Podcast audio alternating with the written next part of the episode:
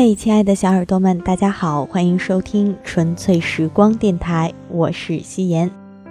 时隔好几个月之后呢，我终于又出现了。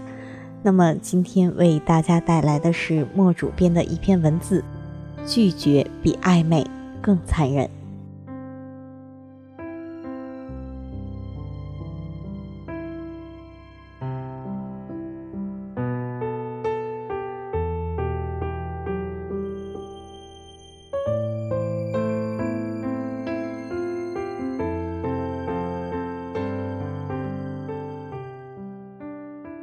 从什么时候开始，你知道不能靠近他？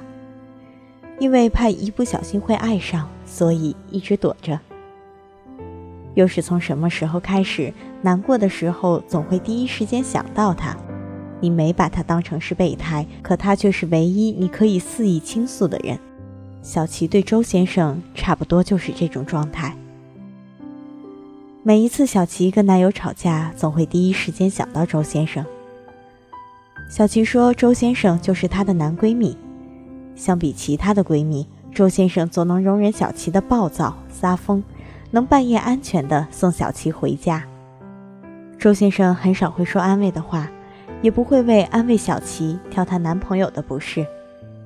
他会用五音不全的嗓子给小琪唱歌听，用忍俊不禁的故事逗小琪笑，用各种动物来类比小琪正经历的故事。”他不说大道理、小情爱，更不会指引小琪该怎么做、不该怎么做，而是把故事里的子丑寅卯拆开来摆在桌面上，让小琪自己看、自己想。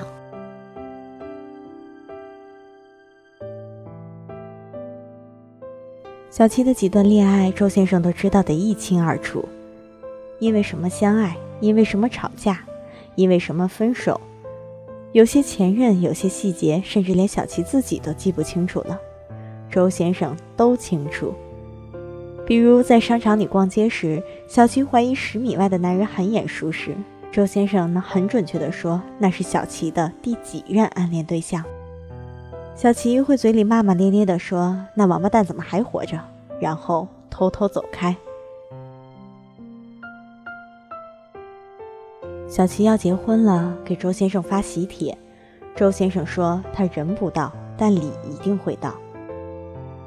后来小琪才知道，婚礼那天，周先生在酒店对面的咖啡厅坐了一整个下午，在酒吧醉了一周。曾经有没有一个人给过你戏言？比如，如果 N 年后我们都还单身，那就凑合着过吧。比如。爱来爱去，我知道你肯定会一直陪在我身旁的。你的戏言或许成了他心里无声的诺言。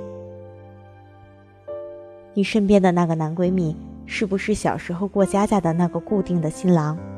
是不是每一段恋爱失败后，承诺哪怕全世界都抛弃你，他也会一直都在的好好先生？是不是不知道爱要从哪里开始，所以选择了沉默，选择逃避的好心人？你享受了他给你的庇护和幸福，却不能给他未来和结果。你觉得他是最好的男闺蜜，可如果他只是笃定了最后跟你有结果，所以哪怕陪着你走过一段又一段荒唐或者心动的爱情故事，也无所谓呢？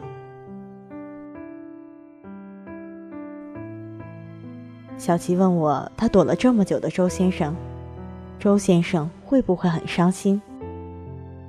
你已经残忍到需要的时候靠近，不需要的时候躲开，他会不会伤心？跟你又有什么关系？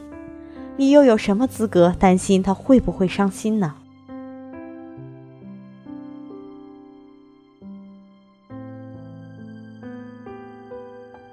多年前，木爷曾喜欢过一个女孩。上班聊 QQ，下班泡咖啡馆，谈喜欢的作家和音乐，聊喜欢的电影和城市，直到木野以为他也喜欢木野，准备主动表白的时候，他消失了。消失后，木野用了各种方式找他，没有找到。为此，后来的几年，木野拒绝了好多相似女孩的暧昧。几年后，他跑来问木野会不会难过。怪不怪他的不辞而别？怎么会不难过？怎么会不怪？感情最怕藕断丝连，而你恰是掰断了藕节，把丝留了下来。木爷说，当时他只想要一个明确的结果：爱，或者是不爱。没有一起成长的感情，来得快，去得也快。木爷说，他早就不难过了，不是放下了，而是并没有放在心上多久。你身边是不是也有这样认识多年的好友，向你表白，你不忍拒绝，只好躲着他，然后又隔三差五的向别人打听他的近况。在感情的世界里，你在扮演一个救世主，既不想伤了他对爱情的向往，又要永葆他对爱情的渴望。难道你不知道，暧昧比拒绝更残忍，逃避比面对更可恶？因为怕淋雨，所以你躲在屋檐下，等雨停了再回家，或者是出发。你问我躲了一辈子雨，雨会不会伤心？难道你不知道，因为你的躲避，每一场雨都把泪流干了吗？怕雨就打伞，总会有喜欢雨的人，愿意让雨水顺着发丝流进心里。如果有一天，那个躲了你很久的人突然问你会不会很伤心，请大声的告诉他：“谢谢，因为你躲开了，我的幸福才迟到那么久。所以，我伤不伤心，关你何事？”天阴了会放晴，夜黑着会有黎明。最脆弱的人也不要相信有什么。命中注定，泪流干了过去，爱死过定会苏醒。你路过我的第二次生命，给我丢下一颗真心，不惧怕风雨，渴望一路同行。每次我的梦里都有你的身影。第二次爱情更加刻骨铭心。只想和你的日子守着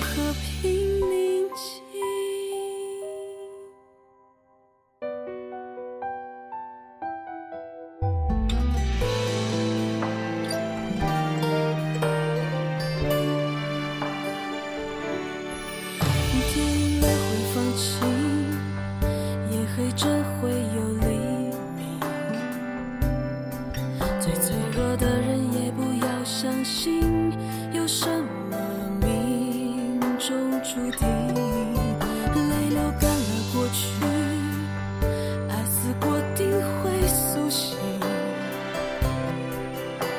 你路过我的第二次生命给我留下一颗真心。